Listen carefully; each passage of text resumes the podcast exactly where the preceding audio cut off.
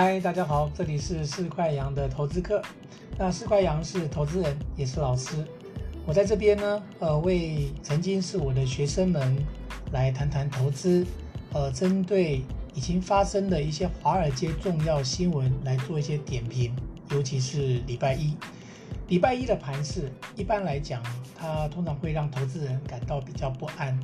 因为经过礼拜六日的一个沉淀之后啊，就是把上周一些利多或利空的消息沉淀。礼拜一呢，呃，如果说它的走势通常决定一整周的这个气势，所以呢，我们习惯会在礼拜一，我们看看这个盘势的走向，然后往前回溯前一周华尔街发生的大事。从这里我们来研判哦，就是这一周或者是呃整个中长线趋势上面会不会有什么变化？比如说，我们以今天呢，现在是晚上的大概是九点五十十点钟左右。那目前美股是已经开盘。那在盘前呢，美股开盘前，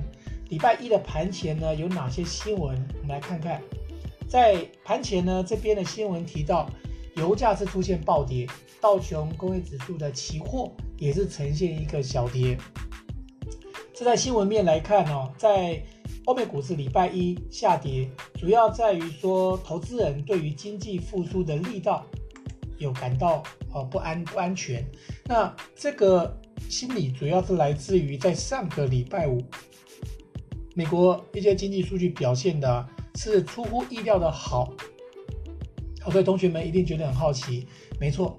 反而是呃一些经济数据表现的好，那这有可能会让投资人担忧，联准会下一步它针对在做呃这个缩债的规模啦，或者是要提前升息呃减低购债的这样一个动作上，会不会更加趋就更加积极？因为你只要经济的基本面好，那有一些呃紧缩的这样一个动作预料就。较不会对经济有产生比较大的杀伤力，那是这样的想法，所以反而呃经济表现数据哦、呃、就摊开来表现数据不错，反而会出现了一些卖压哦，道理在此。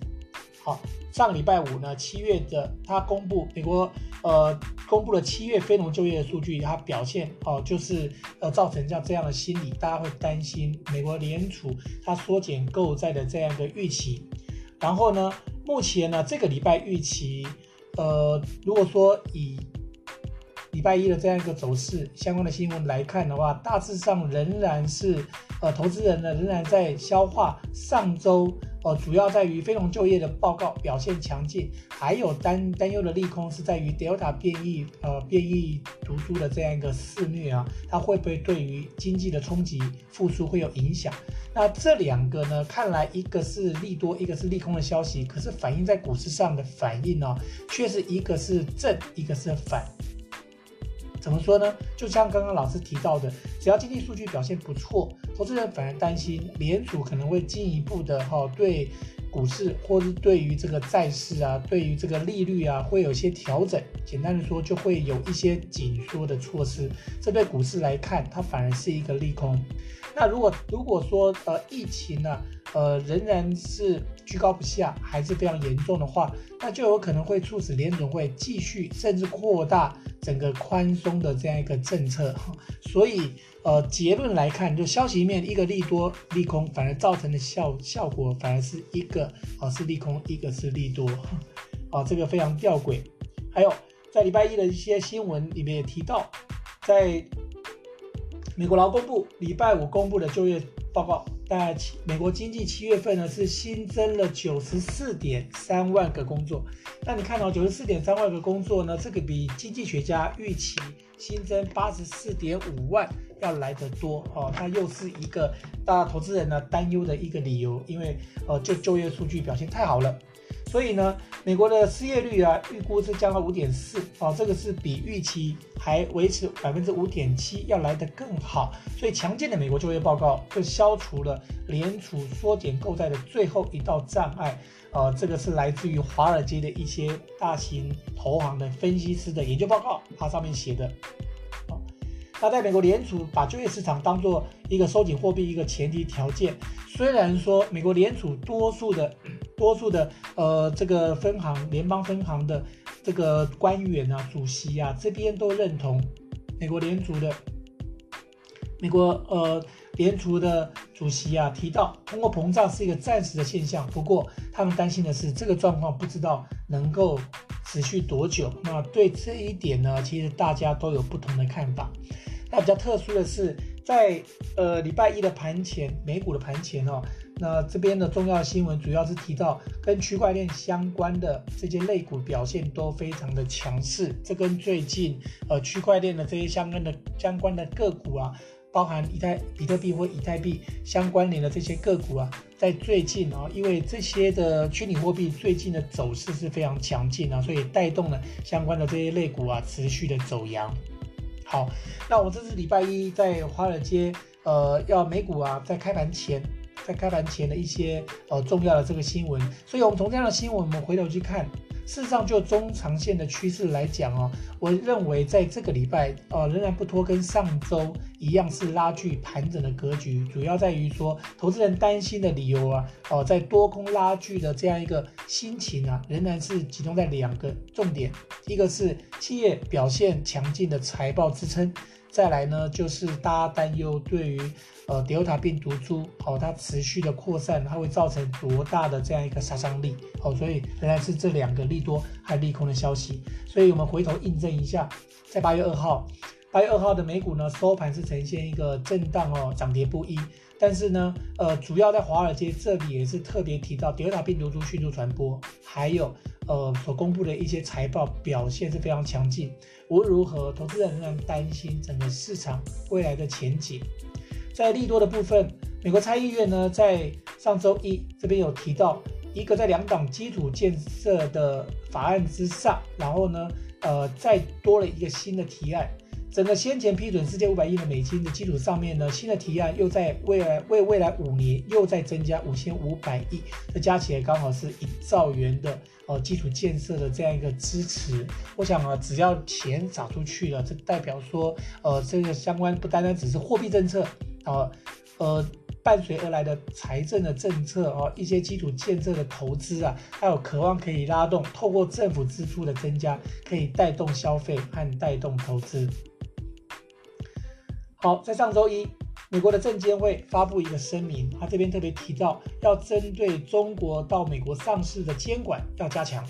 那也就是说，在美国未来的要到美国上市中国企业，它必须要进一步的加强信息的披露。我我认为这还是在美中贸易战的一些放话。那目前啊，整个两国已经在就相对应的这个贸易的往来啊，可能又会有一些会谈。我希望是朝向正面的发展。礼拜一呢，这边的美国 CDC 就是美国的疾病控制以及预防中心特别提到一个数据，这个数据令人有点害怕。就在过去七天，美国平均每天新增的新冠肺炎的病例已经超过了六万三千例，这是接近今年四月以来的最高水准。我想这也是在上周一直延续到本周。应该是影响盘面一个黑天鹅哦，大家比较担心的。我不知道这个在美国整个施打疫苗的比率啊，哦，已经接近到哦免疫的这样的状态，仍然无法挡得住哦这个 Delta 的这个病毒的扩散，这是比较令人担心的。美国如此，那可以想见呢，欧洲或者是未来的呃东南亚啦、日本啦、韩国啦，乃至于台湾，都有可能会受到这样的威胁。好，美国财政部这边表示，在即使呢国会提高或暂停恢复的债务上限，美国如果说呃在国会议员同意的情况下，他预计要在下半年再借一点四兆的美金，这是美国财政部的呃这个公告啊。那借进来的一点四兆美金要做什么呢？当然要继续支持防疫纾困的工作。可以想见啊，整个防疫的。他的这个呃工作啊，可以说是非常艰难哦，还需要非常非常大的这样一个财呃这个财力来做一个支持啊。那在上周一八月二号公布了一个很重要的数据，在于呃 ISN 公布的 PMI 指数。那这个 PMI 指数呢，它公布的反而是低于预期。那认为呃原来预期在呃七月份应该要来到六十点九，其实这这是经济学家的预期，结果公布的数值呢，从六月份六月份的六十点六。却是下降到五十九点五，虽然仍然在五十呃荣枯线以上，但是呢，已经跟环比相较，它已经是呈现一个呃拉回。那投资人会担心之后呢，采购经理人指数会不会逐月在这边啊、这个有这种下降的趋势哦，这是比较令人担心的。再来欧元区呃这里公布的一些制造业的活动，还是呈现一个高度的加速动作。七月的采购经理人指数呢来到六十二点八。这是低于六月份六十三点四的历史高点，但是还是比初步的预估要来得更好。在油价的方面呢，油石油是跌了二点六九块，跌幅是百分之三点六，收在七十一点六。这个是西德州的中质原油。那在布兰特原油的这个部分呢，是呃跌幅是三点三，收在七十二点八。好，在礼拜一还有一个重要的新闻，主要是集中在生技类股。生技的辉瑞、莫德纳这边都上调疫苗的价格，那我相信，即便上调哦，他们的获利营收以今年、明年来看的话，应该都还是非常的乐观。那还有一个重大的新闻值得值得同学们留意的是，呃，美国的支付大厂 Square，它预计要用九十两百九十亿的美金。来买澳洲的支付公司 Afterpay。好，那这两个新创公司的合并之后，如果顺利呃收购的话，会养成造造成的影响值得后续来做一个观察。还有在礼拜一呢，呃，美国的特斯拉表现是非常强劲，那表特斯拉表现强劲，股价上涨百分之三点三，突破了七百块美金。呃，能够这么强势，主要理由来自于大陆的几个汽车厂表现都非常强劲，包含小鹏、蔚来和理想汽车，这些都是做做电动车的这个大厂，都比去年同期相较都成长一到两倍，所以表现算是非常突出。这是在上周一，上周一，呃，整个美股的一些重要的新闻。那到了礼拜二呢，我们看到标普五百指数呢，呃，就创了新高。在礼拜二，美股扭转礼拜一整个市场的这样一个跌势。虽然礼拜一只是震荡小跌，可是背景上面呢，呃，礼拜二的时候有一些新闻，包含呃，美国过去七天每天平均新增的确诊人数仍然达到七万两千七百九十人，这已经超过去年呢新冠疫情高峰期的六万八千七百人的水准。哈，即便如此。股价表现仍然是呃整个脱离疫情的威胁啊，表现仍然是有走自己的路的这种感觉。好，这是礼拜二一些重大的这个新闻。另外还有一个值得同学们关注的是，礼拜二的时候呢，呃，美国的一个零佣金的这个线上的证券经纪商叫做 Robinhood 罗宾汉啊，Robinhood，他得到这个 ARK 的投资的执行长哦。Cathie Wood 的大手笔买入，那他大手笔买入，当然对于 Robinhood 的股价，它会造成非常强劲的这样一个支持。那这边特别为什么同学们要注意？是因为 Robinhood 它是一个零佣金、零佣金交易的经纪商，哈，这样的交易模式呢，主要等同是呃走在比较金融创新的这样一个模式，正好符合 ARK 这种凯撒林五的他们这种。这个女巴菲特啊，她的一个投资的逻辑，所以她大幅买进的话，也预料未来 Robinhood 它这样模式的这样一个经纪商啊，未来的股价或者是获利营收来看的话，有长线仍然会市场啊等同是会呃有名人加持，呃渴望可以呃扶摇直上啊，这个值得关注。好，这个是在礼拜二重要的新闻。那礼拜三我们看到了。美国道琼工业指数呢，和纳斯达克啊，就是呈现一个震荡了，哦，又是呈现一个呃涨跌互见。道琼呢是跌，哦，跌了三百二十点，跌幅还算蛮大。纳斯达克呈现小涨，啊，预料应该也是先跌后涨。那主要在于公布的汽车财报表现不如预期，还有就是这个呃，美国财政部耶伦表示，到了年底的时候，物价。呃的涨幅啊，将和美国的目标一致，但是呢，呃，即使跟去年相比，会出现令人担忧的这种高度通膨的这样一个状况，但是美国耶伦只是喊话，大家对于这个通膨虽然压力很大，但是预料，呃，在美国的财政部长还有呢，美国的联储会主席也都有同样的说法，呃，认为几个月之后，那实质面的这种经济成长，渴望可以逐步的跟进，好、逐步逐步的跟上，哦、呃，就是可以消弭一些。呃，超过预期的这样一个通膨的压力。好，在礼拜三的时候呢，这边还提到美国的 CNN，呃，这边的新闻提到，美国的疾病控制预预防中心呢，在七月最后两周的数据统计，达德尔塔的病毒株的病例，它占了美全美的新增病例高达百分之九十三点四。所以简单的说，新冠疫情呢，到后期已经完全是变成德尔塔一个新的病毒株，好，一个新的病毒株。有很多是目前我们所问世的疫苗啊，可能防护力来讲的话，可能还是会有些欠缺。好，这也是我们比较担心的。短期来看，疫苗呃，应该说短期来看，疫情啊，其实不容易被一个完善的控制。好，这是比较担忧的。好，在礼拜三的时候也公布了 ISN 的服务业的指数，从六十点一升到六十四点一，这个是超越经济学家的预期。好，代表整个服务业表现还是非常强劲。那在礼拜三的时候，比特币呢这边上涨四点四四，这也呼应了我们刚一开始提到，呃，隔了几天以后的呃八月九号。那跟区块链相关，就是比特币相关的这些服务厂商和股价都出现大涨。事实上，在上周，上周呃，比特币的表现就已经出现盘间走阳的格局。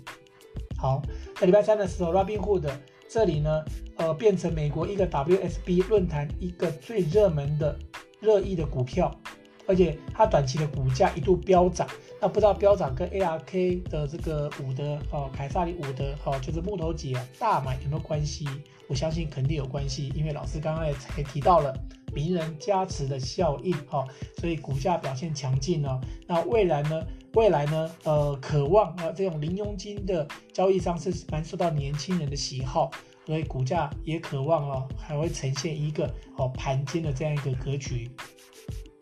好，来到礼拜四，美国礼拜四。纳斯达克和标普五百指数都创了历史新高。在礼拜四呢，它什么样的背景可以降涨呢？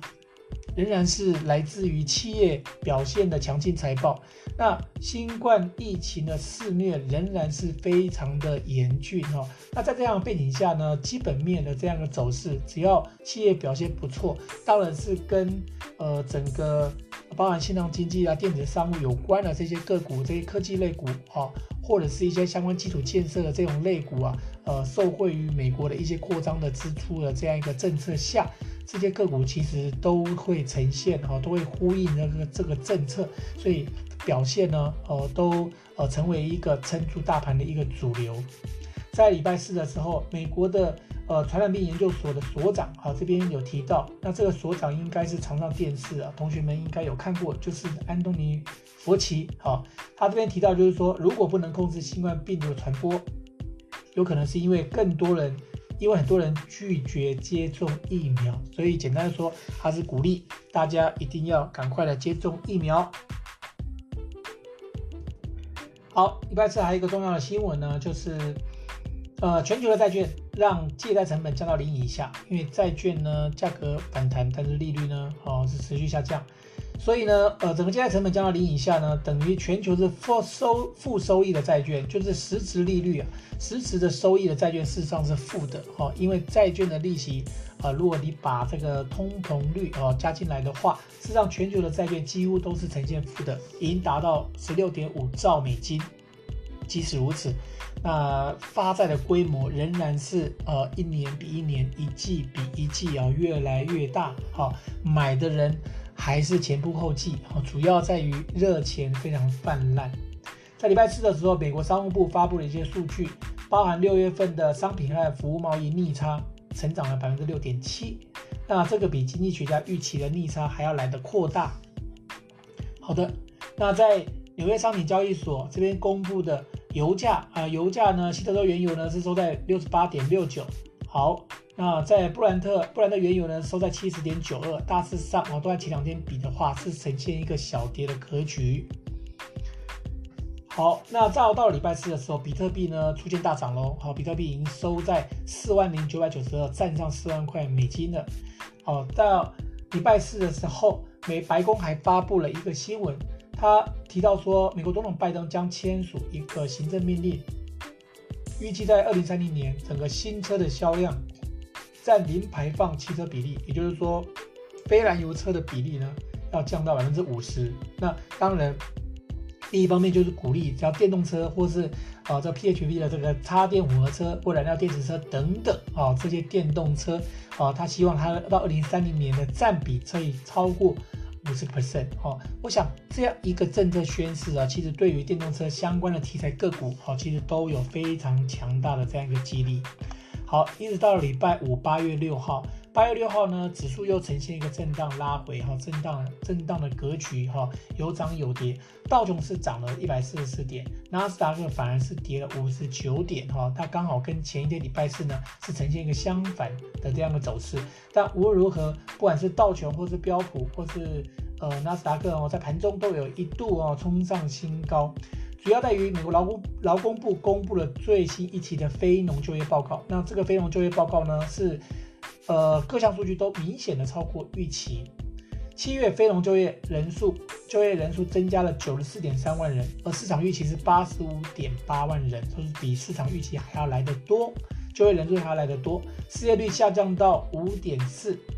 好，那六月份没呃，劳工部还把六月份的非农就业呃八十五万上修到九十三点八万。好，所以之前的预这个预测可能还有些失准。好，这边还跟着调整。所以呢，就礼拜五公布的数据来讲的话，可以说表现非常突出，就业率也下降，就业人数也提高。如果是这样的话，就呼应了我刚刚一开始提到哦，礼拜一美国盘检反而是呈现一个呃这个卖就是震荡啊、就是卖就是卖压比较沉重哦，主要在于投资人会担心呃，因为失业率的下降会不会让这个联储啊，美国联储在做一个紧缩或者升息的手段呢更无悬念哈、他们反而不希望见到。美国的联储啊，更快的呃实施所谓的这种紧缩的这样一个政策，好，怕对股市会造成一定的影响。在礼拜五的时候，原油期货呢是呈现一个跌跌了八十一个美分，收在六十八点二八，